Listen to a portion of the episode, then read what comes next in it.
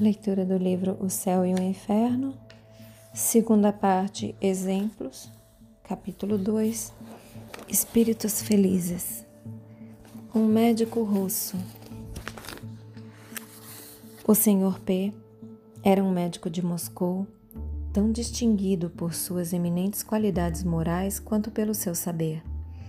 As pessoas que o evocou, a pessoa que o evocou, o conhecia apenas pela reputação e tivera com ele apenas relações indiretas. A comunicação original foi em língua russa. Pergunta, depois da evocação: Estás aqui? Resposta: Sim. No dia da minha morte, vos persegui com a minha presença, mas resististes a todas as minhas tentativas para vos fazer escrever.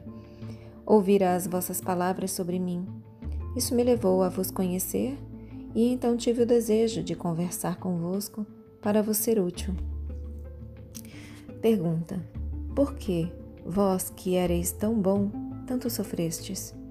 Resposta: Foi uma bondade do Senhor que quis por aí me fazer sentir duplamente o preço da minha libertação e fazer-me avançar o mais possível nesse mundo.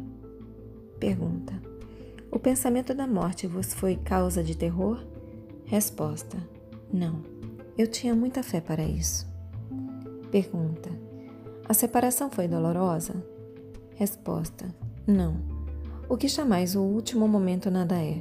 Senti apenas um estalido muito curto e logo depois me achei muito feliz por estar desembaraçado da minha miserável carcaça. Pergunta: Que aconteceu então? Resposta: Tive a felicidade de ver uma quantidade de amigos virem ao meu encontro e me desejar boas-vindas, notadamente aqueles que tive a satisfação de ajudar. Pergunta: Que região habitais? Estás num planeta? Resposta: Tudo o que não é um planeta é o que chamais de espaço. É ali que estou.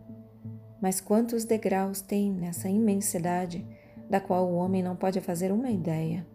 Quantos degraus nessa escada de Jacó que vai da terra ao céu, quer dizer, do aviltamento da encarnação no mundo inferior como o vosso, até a depuração, depuração completa da alma. Ali onde estou, só se chega depois de muitas provas, o que significa de muitas encarnações. Pergunta: Nessa conta tivestes muitas existências? Resposta: Como poderia ser de outro modo? Nada há de excepcional na ordem imutável estabelecida por Deus. A recompensa somente pode vir depois da vitória alcançada na luta. E quando a recompensa é grande, é preciso necessariamente que a luta também o fora. Mas a vida humana é tão curta que a luta é real somente por intervalos, e esses intervalos são as diferentes existências sucessivas. Ora, uma vez que estou sobre um dos degraus já elevados, é certo que alcancei essa felicidade por uma continuidade de combates, onde Deus permitiu que eu obtivesse algumas vezes a vitória. Pergunta: Em que consiste a vossa felicidade? Resposta: Isso é mais difícil de vos fazer compreender. A felicidade da qual gozo é um contentamento extremo de mim mesmo não de meus méritos, isso seria orgulho, e o orgulho é a característica dos espíritos atrasados, mas um contentamento afogado, por assim dizer, no amor de Deus, no reconhecimento da sua bondade infinita. É a alegria profunda de ver o bom, o bem, de se dizer, talvez tenha contribuído para o adiantamento de alguns daqueles que se elevaram para o Senhor está-se como identificado com o bem-estar. É uma espécie de fusão do espírito e a bondade divina. Tem-se o dom de ver os espíritos mais depurados, de compreendê-los em suas missões e de saber-se que se chegará lá também.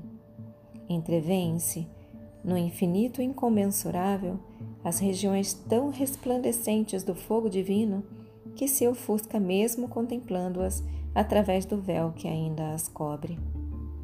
Mas que vos digo? Compreendeis as minhas palavras? Esse fogo do qual falo Credes que seja semelhante ao sol, por exemplo? Não, não.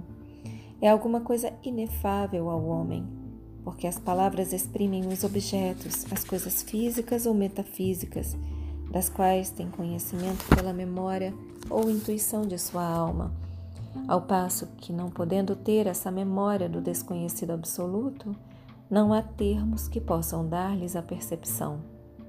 Mas sabei-o, já é uma felicidade imensa pensar que se pode elevar-se infinitamente. Pergunta: Tivestes a bondade de dizer-me que me querias ser útil, em que eu vos peço? Resposta: Eu posso ajudar-vos em vossos desfalecimentos, sustentar-vos em vossas fraquezas, consolar-vos em vossos desgostos, se a vossa fé, sacudida por algum abalo que vos perturbe, venha a cambalear, chamai-me. Deus me dará as palavras para vos fazer lembrado e vos conduzir a Ele. Se vos sentirdes prestes a sucumbir, sob o peso das tendências das quais vos reconheceis culpado, chamai-me. Eu vos ajudarei a carregar a vossa cruz, como Jesus outrora foi ajudado a carregar a sua aquela que tão altamente deveria nos proclamar a verdade, a caridade. Se a verdade, a caridade. Se enfraquecerdes sob o peso de vossos desgostos, se o desespero se apoderar de vós, chamai-me. Virei vos tirar desse abismo, falando-vos espírito a espírito, lembrando-vos dos deveres que vos são impostos, não por considerações sociais e materiais, mas pelo amor que sentireis em mim, amor que Deus colocou em meu ser para ser transmitido àqueles que Ele pode salvar. Tendes, sem dúvida, amigos na terra. Aqueles partilham talvez as vossas dores e talvez já vos salvaram. No desgosto, e de procurá-los, e de levar-lhes as vossas queixas e as vossas lágrimas, e eles vos dão, em troca desse sinal de afeição, os seus conselhos, seu apoio, seus carinhos. Pois bem, não pensais que um amigo daqui seja também uma boa coisa? Não é consolador se dizer: quando eu morrer, meus amigos na terra estarão no meu enterro, pedindo por mim e chorando sobre mim, mas meus amigos do espaço estarão no limiar da vida e virão sorrindo conduzir-me ao lugar que eu merecer pelas minhas virtudes. Pergunta: Em que merecia a proteção que desejais me conceder? Resposta: Eis porquê. Liguei-me a vós desde o dia de minha morte.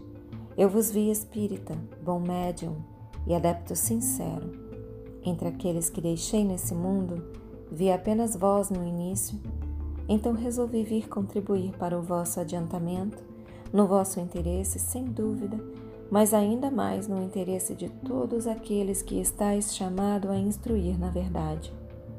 Vós o vedes, Deus vos ama bastante para vos tornar missionário. Novamente, vós o vedes, Deus vos ama bastante para vos tornar missionário. Ao vosso redor, todos pouco a pouco partilham as vossas crenças. Os mais rebeldes, pelo menos vos escutam, e um dia vereis crerem em vós. Não vos canseis, caminhai sempre, apesar das pedras do caminho. Tomai-me por bastão de fraqueza. Pergunta: Não ouso crer merecer um tão grande favor. Resposta: Sem dúvida, estáis longe da perfeição, mas o vosso amor em difundir as santas doutrinas, em sustentar a fé naqueles que vos escutam, empregar a caridade, a bondade, a benevolência, mesmo quando se usa de maus procedimentos contra vós? A vossa resistência ao vosso instinto de cólera, que poderíeis satisfazer tão facilmente quanto aqueles que vos afligem ou desconhecem as vossas intenções, vem, felizmente, servir de contrapeso a aquilo que tendes de mal em vós. E sabei-o, é um poderoso contrapeso, como o perdão. Deus vos cobre com as suas graças, pela faculdade que vos dá e que tem que vos engrandecer pelos vossos esforços, a fim de trabalhardes eficazmente pela salvação do próximo. Eu vou deixar-vos, mas contai comigo. Tratai de moderar as vossas ideias terrestres e de viver mais frequentemente com os vossos amigos daqui.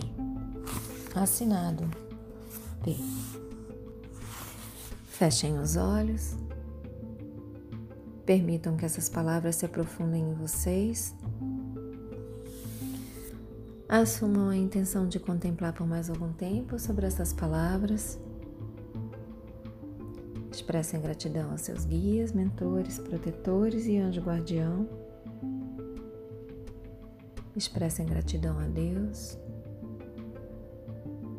Agradeçam a si mesmos pela continuidade na leitura. E eu também agradeço a vocês pela oportunidade. Boa noite. Namastê.